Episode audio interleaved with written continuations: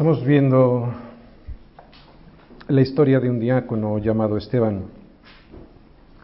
Y hemos comprobado en estos días que es la historia de un simple servidor, ¿no?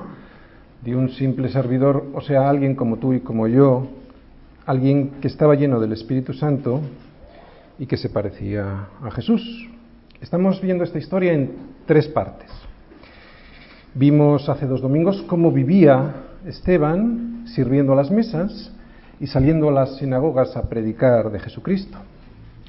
El domingo pasado vimos la segunda parte y vimos cómo predicó al concilio y cómo les explicó a estos del concilio que todas las escrituras se trataban de Jesús, que todo el Antiguo Testamento que nosotros conocemos apuntaban a Jesús. Y vimos también lo interesante de los paralelismos entre las vidas de Abraham, de José y de Moisés con la vida de Jesús. Y hoy veremos la tercera parte. Hoy vamos a ver cómo muere Esteban. A Esteban le llevaron al concilio como consecuencia de una acusación por parte de las sinagogas helenistas, una acusación falsa y apoyada en falsos testimonios. Las tres acusaciones que le hicieron y que vimos en el capítulo 6 fueron las siguientes. De hablar mal contra Moisés, versículo 11 de ese capítulo 6, que es lo mismo que hablar mal contra la ley, eh, la de hablar contra Dios, también en el versículo 11, y la de hablar en contra del templo, en el versículo 13 de ese capítulo 6. Vimos cómo él expuso toda la historia del fracaso de Israel a través de los siglos y cómo los judíos siempre habían desechado a todas las personas que Dios había enviado para salvarles. Dos de los últimos versículos que vimos el domingo pasado fueron los siguientes. 751, duros de cerviz e incircuncisos de corazón y de oídos. Vosotros resistís siempre al Espíritu Santo como vuestros padres, así también vosotros. ¿A cuál de los profetas no persiguieron vuestros padres? Y mataron a los que anunciaron de antemano la venida del justo, de quien vosotros ahora habéis sido entregadores y matadores. En estos dos versículos que vimos el domingo pasado vemos primero la causa de su incredulidad y segundo el resultado de esa causa, lo que provoca la incredulidad. Primero, la causa es la situación de sus corazones, duros de cerviz e incircuncisos de corazón y de oídos. Y esa causa provoca un resultado. El resultado de esa causa es, vosotros resistís siempre al Espíritu Santo como vuestros padres, así también vosotros. ¿A cuál de los profetas no persiguieron vuestros padres? Y mataron a los que anunciaron de antemano la venida del justo, o sea, a Jesucristo, de quien vosotros ahora también habéis sido entregadores y matadores. Bien, ya explicamos el domingo pasado lo que significaba duro de cerviz e incircunciso de corazón y de oídos. Duros de cerviz es aquella persona incapaz de agachar la cabeza por la rigidez que hay en su cuello, ¿no? O sea, aquella persona que no tiene humildad, o sea, que no es capaz de pedir perdón y por lo tanto que también es incapaz de otorgar misericordia. E incircunciso de corazón y de oídos es aquella persona que no ha quitado de su vida la carne que le sobra y por lo tanto vive carnalmente y que tampoco ha quitado de sus oídos esa carne que estorba y por eso, aunque escuche la palabra de Dios, no le llega al corazón porque tiene los oídos tapados carnalmente de esa carne y no entiende nada de lo que realmente el Señor le está queriendo decir. Y toda esa situación provocó que estos resistiesen al Espíritu Santo y despreciaran al justo, a Jesucristo. Bien, en esta tercera parte de la vida de Esteban vamos a ver la importancia de terminar bien. Hay muchos cristianos que comienzan bien, pero luego sus vidas experimentan un retroceso que provoca pues una huida ¿no? del Señor. Y esta huida casi siempre es debida a las pruebas. Hay una prueba, no la soportan y se marcha. Pablo le decía a Timoteo que todos los que quieren vivir piadosamente en Cristo Jesús padecerán persecución. Bien lo sabía Pablo, que después de haber sido apedreado en Listra hasta la muerte, porque dice en Hechos 14 que le apedrearon y le tuvieron que sacar de la ciudad pensando que estaba muerto, Pedro, perdón, Pablo le dijo a los de la iglesia en Listra, Iconio y Antioquía, es necesario que a través de muchas tribulaciones entremos en el reino de Dios. El Señor nunca nos prometió que nos quedaríamos libres de enfermedad o de dolor o de los problemas económicos o de crisis en las relaciones con las personas. Lo que sí nos prometió es que Él estaría siempre con nosotros, en toda circunstancia. He aquí, yo estoy con vosotros hasta mañana por la noche. Estoy con vosotros todos los días, ¿verdad? Hasta el fin del mundo. Y es precisamente, precisamente esto lo que hoy vamos a ver en la vida de Esteban, ¿no? En esta escena de la muerte de Esteban, que Jesús está con él hasta el final. Decíamos que hoy vamos a ver en la vida de Esteban la importancia de terminar bien tu vida cristiana, que no es tan importante comenzar bien como terminar la carrera. Todos comenzamos, mal ¿no? en nuestra vida, pero si al todos comenzamos mal, hemos nacido pecadores. Pero si al llegar a Cristo nos enfocamos en Él y continuamos la carrera, que es una carrera de fondo, ¿vale? Sabemos que es una carrera de fondo, no es una carrera de velocidad, entonces terminaremos con la corona de vida sobre nuestra cabeza. Y es curioso que el nombre de Esteban en griego quiere decir diadema, corona, ¿no? Y vamos a ver cómo a pesar de las dificultades que surgieron en la vida de Esteban, Jesús supo otorgarle, al final de sus días, esta corona. ¿no? Puso sus ojos, Esteban, en Jesús y no en sus circunstancias, es lo que vamos a ver hoy, y por eso pudo recibir la corona de vida. Esteban, tercera parte.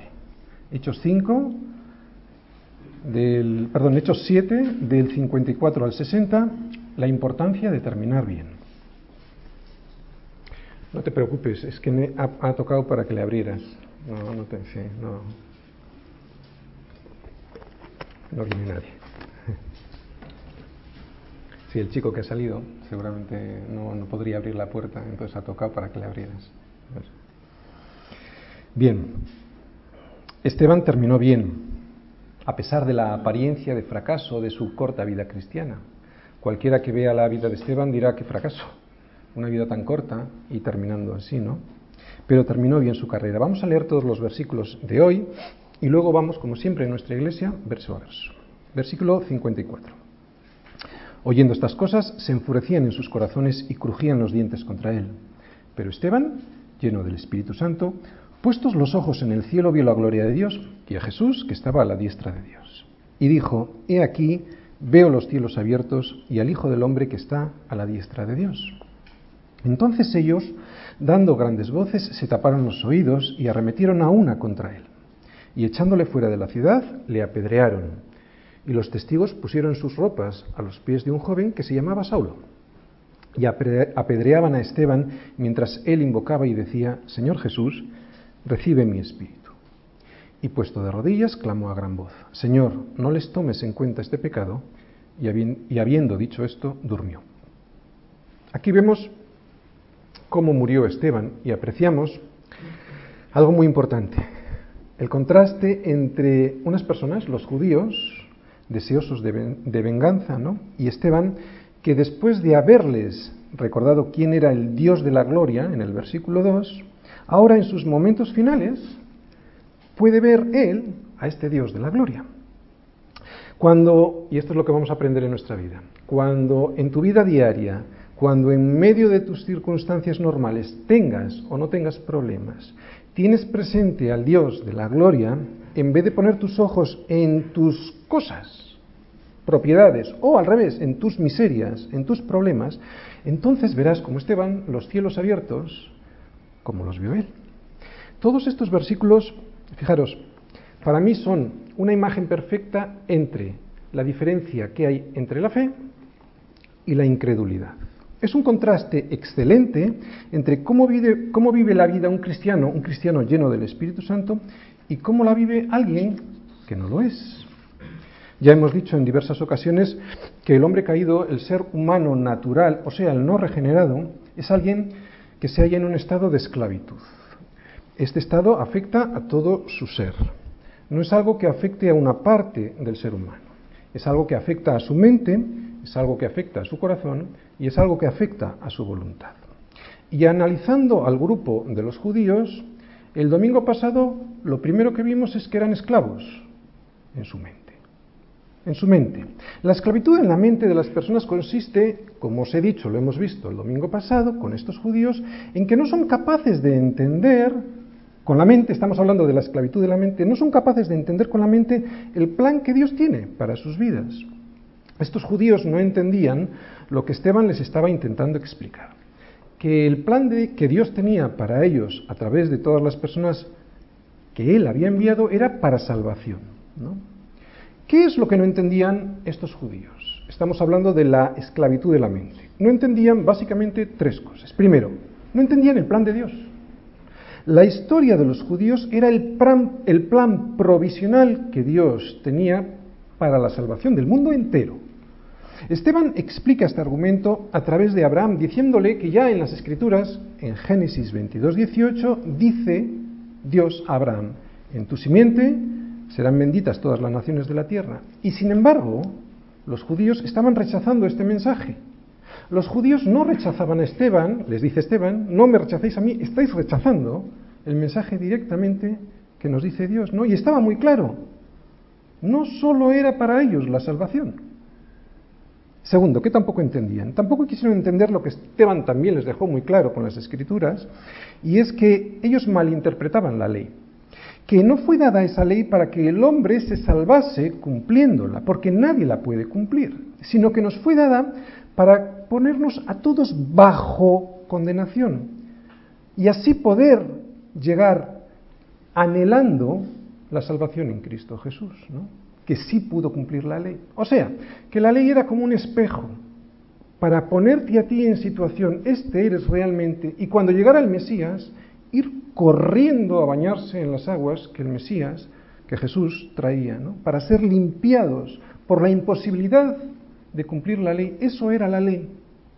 Ponerte bajo condenación, enseñarte que es imposible. ¿no? Y esto es lo que no entendían. Y tercera cosa que no entendían era con respecto a la, adoración.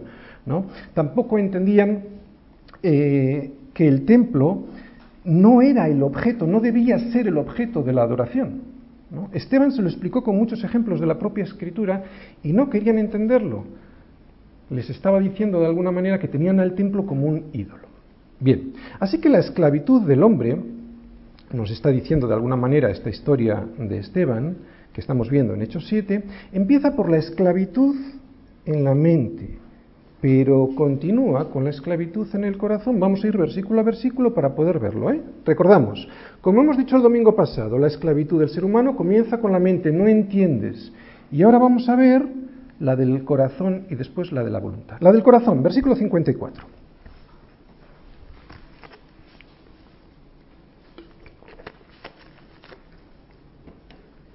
Leemos.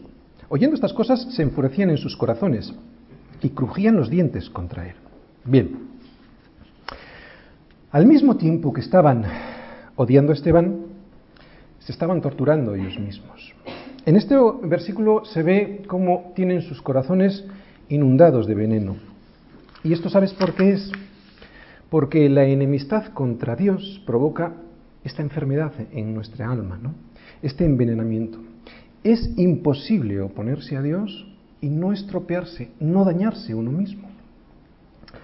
Oyendo estas cosas, ¿qué significa? Significa que no esperaron a que Esteban terminara su discurso para enfurecerse y crujir los dientes contra él. Ya mientras hablaba de estas cosas, ellos se enfurecían, o sea, no estaban escuchando, y eso nos indica cómo era, cómo estaba su corazón y sus oídos, llenos de carne, ¿no? Por eso les dice incircuncisos de corazón y de oídos. ¿no? escuchaban, solo estaban pensando en su estrategia para aniquilar a Esteban. Hay mucha gente que no entiende el infierno, o que no se lo imagina, o que simplemente no cree que eso pueda existir, cuando en este mismo mundo hay situaciones que se parecen mucho a un infierno. Yo alguna vez lo he intentado explicar recurriendo a versículos inversos para así tener una perspectiva más acertada de cómo es el infierno que nos describe la Biblia. Nuestro conocimiento aquí siempre va a ser muy limitado, pero creo que podríamos acercarnos a entender esto si lo vemos de esta manera. Si el reino de Dios no es ni comida ni bebida, sino justicia, paz y gozo en el Espíritu Santo, como nos dice Pablo en Romanos 14, ¿Cómo será el reino de los infiernos? Pues para mí todo lo contrario. Injusticia, guerra y angustia. Pues bien, en este versículo 54 podríamos estar viendo un avance práctico de en qué consiste el infierno. Personas enfurecidas y con sus dientes crujiendo, persiguiéndose las unas a las otras. Injusticia, crujir de dientes y la angustia del infierno frente a la justicia, la paz y el gozo del reino de Dios. En toda esta escena que estamos en Hechos, vemos la injusticia que se ejerce frente a un hombre como Esteban, la injusticia sobre alguien que no les deseaba ningún mal, sino todo lo contrario. En toda esta escena vemos la injusticia que se ejerce frente a alguien al cual no se respetaron ni sus derechos a un juicio justo, ni sus derechos a un procedimiento conforme a la ley, y además le ajusticiaron ellos mismos cuando tenían que haber sido los romanos quienes tendrían que haber hecho eso. ¿no? Y eso si, se hubiesen, si le hubiesen declarado culpable de algún delito. No hubo juicio, no hubo procedimiento ni sentencia, solo hubo ejecución, o sea, fue un asesinato. Esto es el infierno. Yo creo que en todos estos versículos de hoy, una de las cosas que, no, que podríamos eh, apreciar muy claramente es la diferencia entre dos tipos de seres humanos. Uno, los no regenerados, los no nacidos de nuevo, cuyo padre es el diablo, y que viven un infierno en sus vidas, aunque no lo quieran reconocer. Y los hijos de Dios, cuyo padre está en los cielos y que viven, como vemos en Esteban, el gozo del Espíritu Santo. ¿Y cómo puede ser que existan estos dos tipos de reinos tan diferentes? Pues porque el primero, Esteban, que estaba lleno del Espíritu Santo, vive en el reino de Dios al estar lleno del Espíritu Santo como un adelanto, como una primicia de ese reino, y ello a pesar de las dificultades que están surgiendo en su vida. Y la marca física, la prueba de que estaba viviendo en el reino de Dios como un adelanto, como una primicia, era que tenía el rostro como el rostro de un ángel. Y los judíos, la otra parte, que estaban llenos del Espíritu Santo, no, estaban llenos de sí mismo, estaban viviendo un infierno, también como un adelanto de lo que será el infierno. Y la marca física era que se enfurecían en sus corazones y crujían los dientes contra él. Quiero que vayamos un momentito a Lucas 13 y así ser más específicos usando las palabras del propio Jesús sobre cómo será la vida allí, en el infierno. En Lucas 13, en el versículo 28, ¿Habéis encontrado Lucas 13, versículo 28? El Señor le dice a los judíos, a alguien parecido a estos que estamos viendo aquí en Hechos 7, dice el Señor, allí en el infierno será el llanto y el crujir de dientes cuando veáis a Abraham, a Isaac, a Jacob y a todos los profetas en el reino de Dios y vosotros estéis excluidos. Nuestro Señor les está hablando a este mismo tipo de personas, estos judíos, a los que ahora les están crujiendo los dientes contra Esteban. Tanto en Lucas 13 que acabamos de leer como en Hechos 7, la palabra crujir es la misma, tiene la misma raíz y en griego se pronuncia brujo. Y su significado es dolor agudísimo e ira frenética. Y aquí está la sorpresa. ¿Cuántas veces hemos pensado al leer este versículo de Lucas 13 que hay pobrecitos los que se vayan al infierno porque van a estar temblando de miedo? Pues podría no ser así. Este crujir de dientes podría significar, podría querer decir, un odio e ira frenética que hace que vivas toda una vida odiando y persiguiendo injustamente. Y al revés, vivir siendo odiado y perseguido injustamente. ¿Te imaginas esta vida vivida eternamente? Yo intento imaginármelo y al hacerlo lo que veo es un infierno. Volvemos a leer Lucas 13, versículo 28. Allí será el llanto y el crujir de dientes cuando veáis a Abraham, a Isaac, a Jacob y a todos los profetas en el reino de Dios y vosotros estéis excluidos. ¿Os dais cuenta la nueva dimensión que cobra ahora este versículo de Lucas 13 cuando entendemos lo que significa crujir de dientes? Odio e ira frenética. Una mente esclavizada que provoca un corazón también esclavizado que lo que provoca es una ira frenética, un crujir de dientes que les hace cometer el mayor de los abusos, matar a un inocente, a alguien lleno del Espíritu Santo, a alguien que solo deseaba su salvación, y esto es pura irracionalidad, ¿no? Alguien que solo desea tu bien, desear matarle. Esto es lo que significa es la irracionalidad de la incredulidad, ¿no? Esteban les confronta con el Evangelio. Mira, cuando el Evangelio es predicado de manera fiel, como lo hizo Esteban, hay solo dos posibilidades de responder a esta confrontación. O te rindes porque reconoces la verdad de Dios en esas palabras, o te crujen los dientes contra el predicador. Es una espada, siempre lo vemos. Jesús, la palabra es una espada que divide.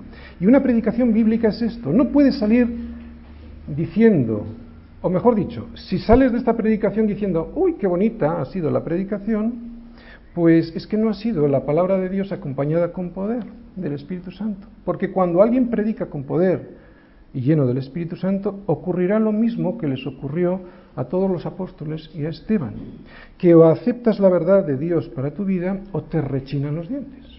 No hay más. Versículo 55.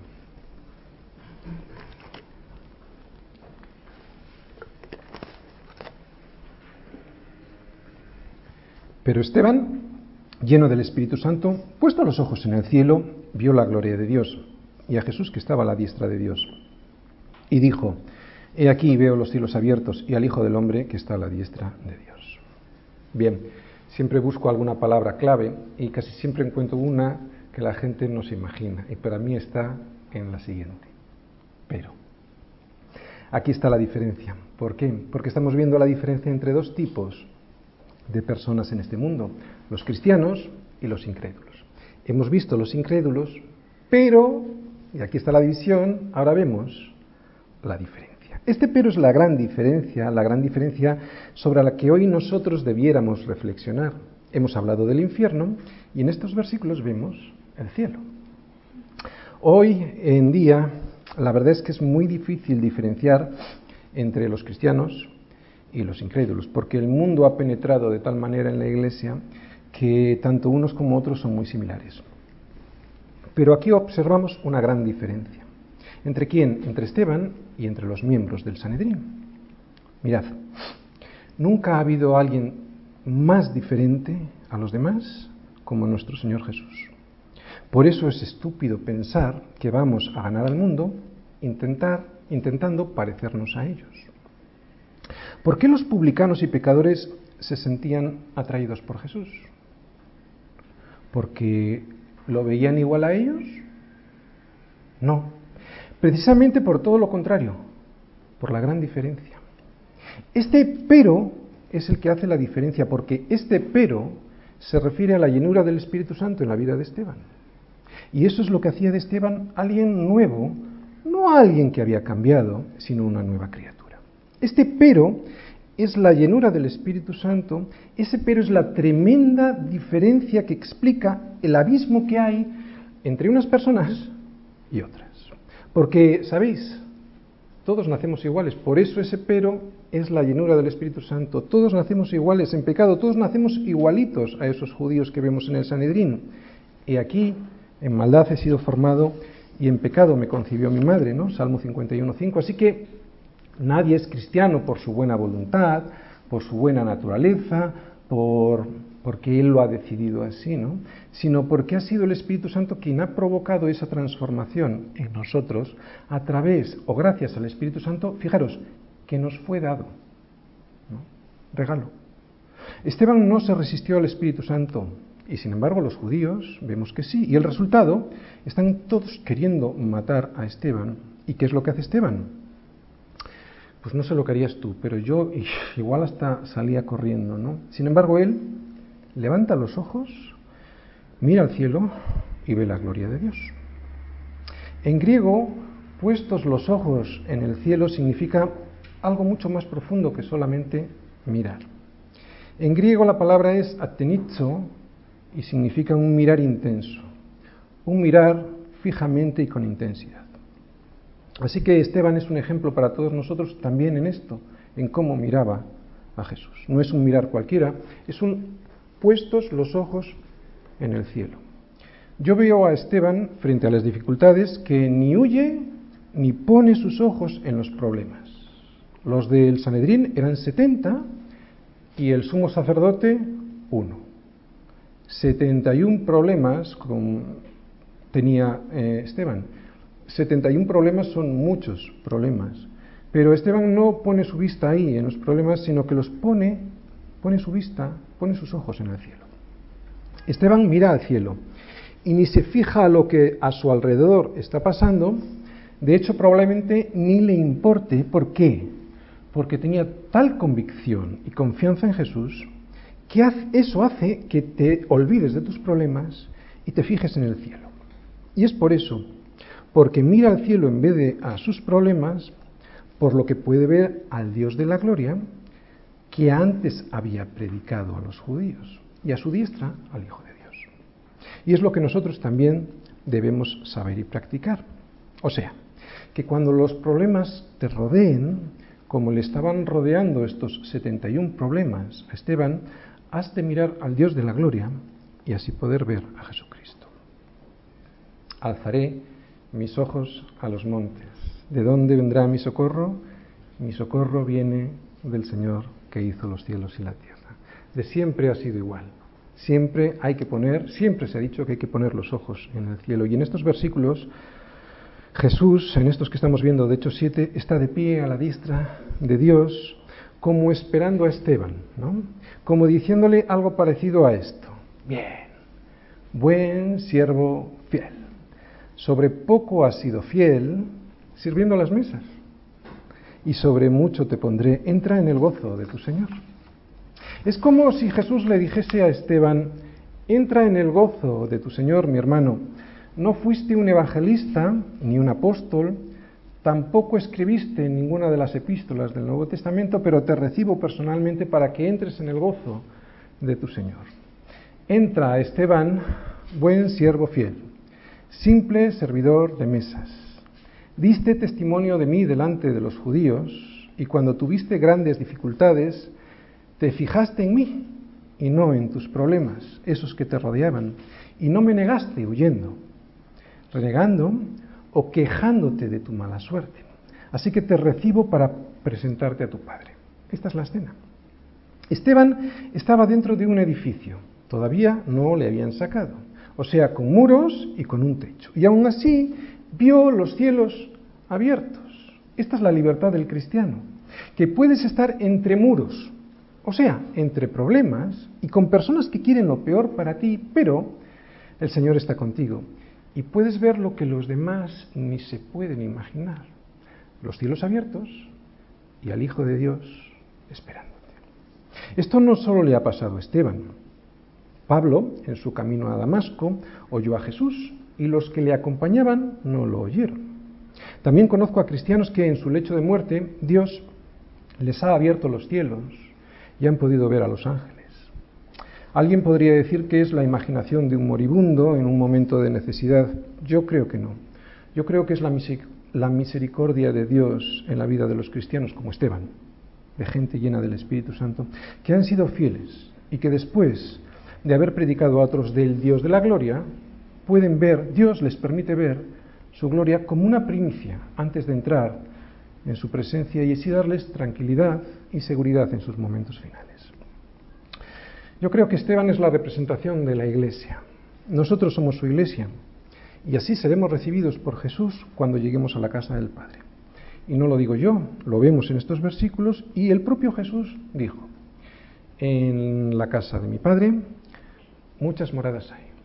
Si no fuera así, yo, si, así no fuera, yo os lo hubiera dicho. Voy pues a preparar lugar para vosotros. Y si me fuere y os prepararé el lugar, vendré otra vez y os tomaré a mí mismo para que donde yo estoy, vosotros también estéis. Y esta promesa está hecha a todos los cristianos. Y esta promesa que está hecha a todos los cristianos la estamos viendo cumplida en estos momentos en la vida de Esteban. Bien, hemos visto cómo los judíos estaban con la mente esclavizada, acabamos de ver cómo tenían también su corazón esclavizado y ahora vamos a ver cómo tienen su voluntad presa. La voluntad. Estos judíos eran incrédulos. Oye, pero eran religiosos. Cuando yo hablo de incrédulos, me estoy refiriendo también a los, religiosos, a aquellos que creen que creen, aquellos que no obedecen a la fe que dicen que creen. El ser humano es tremendamente religioso y nosotros también. Y cuando uno no quiere obedecer a la fe, lo que hace es agarrarse a la religión como quien se agarra a una póliza de seguros.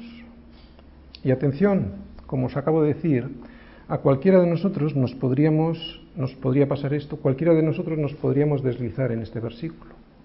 Entonces ellos, dando grandes voces, se taparon los oídos y arremetieron a una contra él. El problema de los incrédulos no es sólo que no entienden con la mente que Dios ha enviado a su Hijo para salvarnos. No es que solo no entiendan el plan de salvación como no lo entendían los judíos a los que se les estaba hablando Esteban. El problema es tampoco que eso no les desciende a su corazón y por lo tanto les crujen los dientes de rabia ante un hombre que no ha hecho mal alguno, que solo les está presentando la salvación, que solo desea su bien. El problema se agrava, y lo estamos viendo aquí, porque su esclavitud llega a su propia voluntad. Se creen libres, pero no lo son. No solo no están dispuestos a creer, sino que ni lo intentan, ni siquiera prestan atención, sino todo lo contrario. Fíjate, dando gracias voces para ahogar la verdad, se taparon los oídos para no escuchar la verdad. No hay mejor imagen que esta para plasmar lo que significa la incredulidad del ser humano. Un esfuerzo activo y voluntario, estamos hablando de la voluntad, para ahogar la verdad y no quererla escuchar. Este esfuerzo activo hace referencia en nuestro mundo a todo el sistema de valores y de pensamiento que el hombre se ha ingeniado para tapar lo evidente de la creación de Dios. La creación misma nos está hablando, diría yo, que nos está gritando, de la misma manera que Dios estaba hablando a través de Esteban a estos judíos, pero entonces ellos dando grandes voces, se taparon los oídos y arremetieron a una contra él. Toda esta escena de este versículo irradia irracionalidad. Es como un chiste si no fuese por lo dramático de su final. Estaban, era solo uno. Y ellos, 71. Es patético observar esta escena, ¿no? Como os digo, sería cómica si en realidad no fuera dramática por el resultado que perseguían. Una escena en la que vemos unos doctores en la ley ancianos y principales sacerdotes haciéndole idiota de esta manera, gritando para no oír y tapándose los oídos como niños pequeños enrabietados. Todo esto es irracional. Y es irracional porque si tienen razón, porque gritan, porque presentan testigos falsos, porque se enfurecen en sus corazones y les crujían los dientes si eran 71 frente a solo uno. Es curioso que ellos se tapan sus oídos. Sin embargo, Dios le abría la vista a Esteban para que pudiera ver más allá de lo que cualquier hombre podría ver en circunstancias similares. Esteban les había dicho ya en el versículo 51, vosotros resistís siempre al Espíritu Santo. Y ahora lo estaban demostrando. Voluntariamente rechazaban escuchar con sus oídos.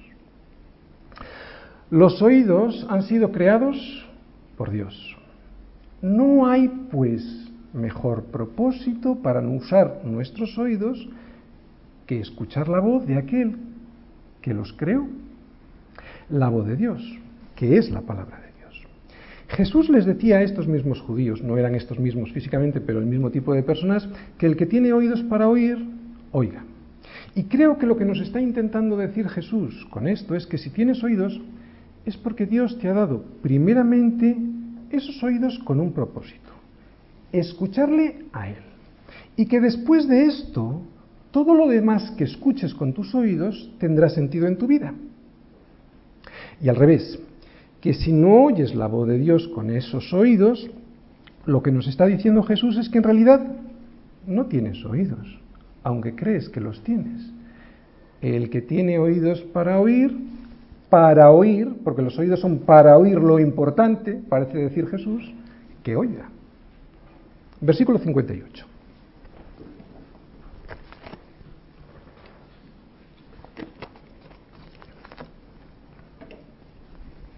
Y echándole fuera de la ciudad le apedrearon y los testigos pusieron sus ropas a los pies de un joven que se llamaba Saulo. Bien, según Deuteronomio, los dos o tres testigos que testificaron contra Esteban debían ser ahora los primeros que lanzasen las piedras. Estos testigos, vemos ahí, que ponen a los pies de Saulo las ropas para tener más libertad de movimiento. Probablemente se referiría a las capas y así poder lanzar las piedras y poder estrellar toda su rabia contra un inocente. Saulo, dice ahí, era joven, probablemente unos 30 años más o menos, eso no tiene importancia, y estaba de pie complacido viendo morir a Esteban y viéndole morir de esta manera. Todos sabemos que este Saulo de Tarso es Pablo, y Pablo más adelante comentaría con gran pesar todos estos, eh, todos estos episodios de persecución en los que él fue partícipe. Dice ahí que le echaron fuera de la ciudad y esto significa que era como querer quitar el mal de en medio de Israel. Y todo esto tiene un simbolismo, porque es muy parecido a lo que le hicieron a Jesús, ¿no? Lo mismo ocurrió con Jesús. Y también en los versículos siguientes ocurrió lo mismo que con Jesús. Fijaros, versículo 59.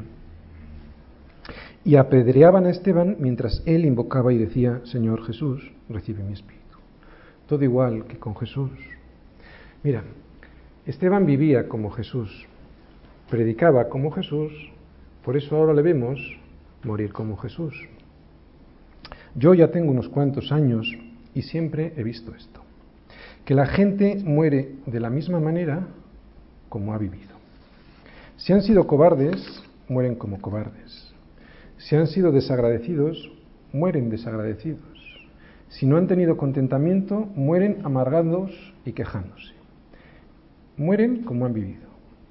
Y Esteban vivía como Jesús, sirviendo a las mesas y sirviendo en la predicación. Así que no es de extrañar que muera como Jesús diciéndole a su Señor, Señor, recibe mi espíritu. No podremos morir como Jesús si no hemos vivido como Jesús. Versículo 60. Y puesto de rodillas, clamó a gran voz, Señor, no les tomes en cuenta este pecado, y, habiendo dicho esto, durmió. Seguimos con las similitudes con, la muerte de, de Jesús. ¿no?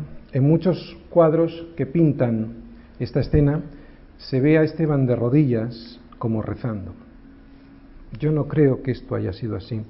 Yo no lo creo posible. Una lapidación no tiene nada de poético, es más bien una forma horrible de morir y de matar.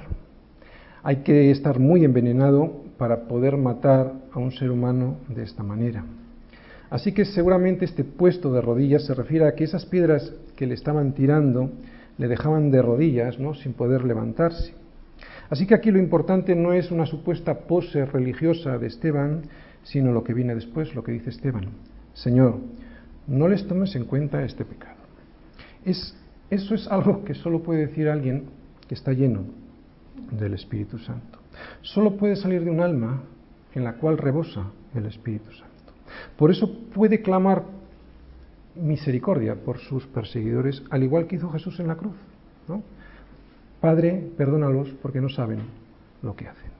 Esto es imposible hacer en la carne. Por eso debemos tener compasión por los, por los perdidos.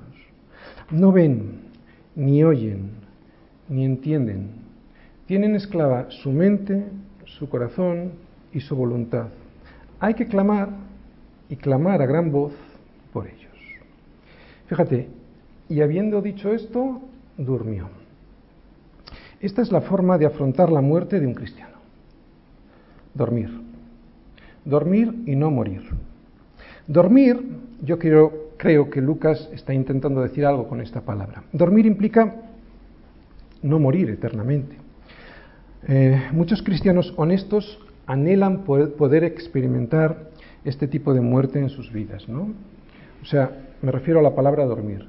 Anhelar así, morir durmiendo. O sea, no sentir la angustia de la separación, no sentir como que dejas algo aquí. ¿no? Pero esto solo es posible si previamente has vivido así, como el que no tiene nada aquí. Solo se puede morir como Jesús si has vivido previamente como Jesús. Esteban vivió como Él y por eso pudo morir como Él. Y no lo forzó, no lo imitó, durmió naturalmente y eso es lo que hace también el Espíritu Santo en nosotros. Mira, el Espíritu Santo no solo nos capacita para vivir, nos capacita para morir. Lo que hemos visto en Esteban lo veremos en cualquier cristiano lleno del Espíritu Santo, ya sean mártires o ya sea que fallezcan de forma natural en la cama, es lo siguiente. Un cristiano de verdad muere como vive, como Jesús. ¿Qué contraste vemos en estos versículos, todos los que hemos visto hoy, entre la seguridad y la serenidad de Esteban y la furia y el crujir de dientes de los judíos? Os voy a resumir todo. Primero, Esteban vivió sirviendo, como un simple servidor de mesas. Y ese podría ser el primer ejemplo para nosotros, ¿no? Vivir sirviendo, sin quejarnos y sin esperar nada a. Segundo, también predicó como Jesús. Después de servir y de ser fiel en lo poco, tuvo el privilegio de exponer la palabra en las sinagogas helenistas de Jerusalén. Incluso pudo predicar entre el propio concilio, entre el propio Sanedrín. Y lo que aquí podríamos aprender en este segundo punto es que no debiéramos aspirar a fidelidades mayores si previamente no somos fieles en lo poco. Y tercero, lo que hemos visto hoy.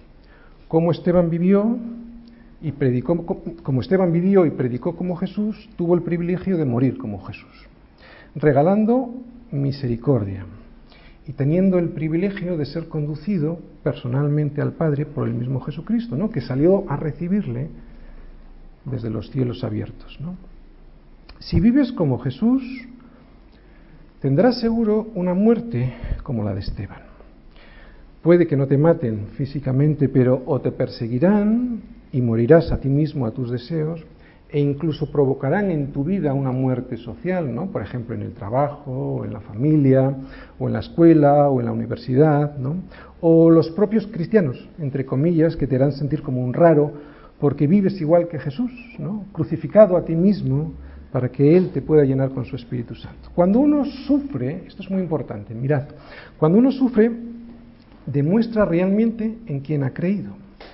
Es muy fácil creer cuando todo marcha bien. Pero cuando las cosas se complican, como en la vida de Esteban hemos visto, es entonces cuando realmente vemos nosotros en quién hemos creído. O en Jesús, o en nuestras propias fuerzas, en nuestro dinero, en nuestras circunstancias, en nuestra posición, en nuestros conocimientos bíblicos, en yo, yo, yo. Cuando sufrimos, demostramos incluso en el rostro qué es lo que llevamos dentro o a Jesús con el rostro como el rostro de un ángel, o a nosotros mismos con todas nuestras miserias que se ven reflejadas en nuestra cara. Por eso el sufrimiento lo utiliza Dios para demostrarnos a nosotros qué es lo que llevamos en nuestro corazón. Y si lo que tenemos es el Espíritu Santo llenándonos, veremos la gloria de Dios y a Jesucristo. Y sabes, si lo que tenemos en nuestro corazón en vez del Espíritu Santo es otra cosa, solo veremos 71 problemas tirándonos piedras para destruirlos. Y termino con una advertencia final para todos, para mí el primero. El error de los que estaban apedreando a Esteban fue que creían que creían. Fue pensar que sabían y resulta que no sabían nada que el Señor nos ayude a agachar la cabeza y a obedecer a la fe, como hemos estado viendo en todo este libro de Hechos, y no a nuestras propias capacidades, ni a nuestros ritos, ni a nuestros templos, ni a nuestra herencia cristiana, ni a nuestra semilla de mostaza, ni a nuestra sabiduría. Jeremías 9, 23, 24. Así dijo Jehová. No se alabe el sabio en su sabiduría, ni en su valentía se alabe el valiente. Ni el rico se alabe en sus riquezas, mas alábese en esto el que se hubiere de alabar. En entenderme y conocerme, que yo soy Jehová, que hago misericordia, juicio y justicia en la tierra, porque estas cosas quiero, dice Jehová. Yo quiero que aquel día el Señor me diga, bien, Tony, buen siervo y fiel, sobre poco has sido fiel, sobre mucho te pondré, entra en el gozo de tu Señor.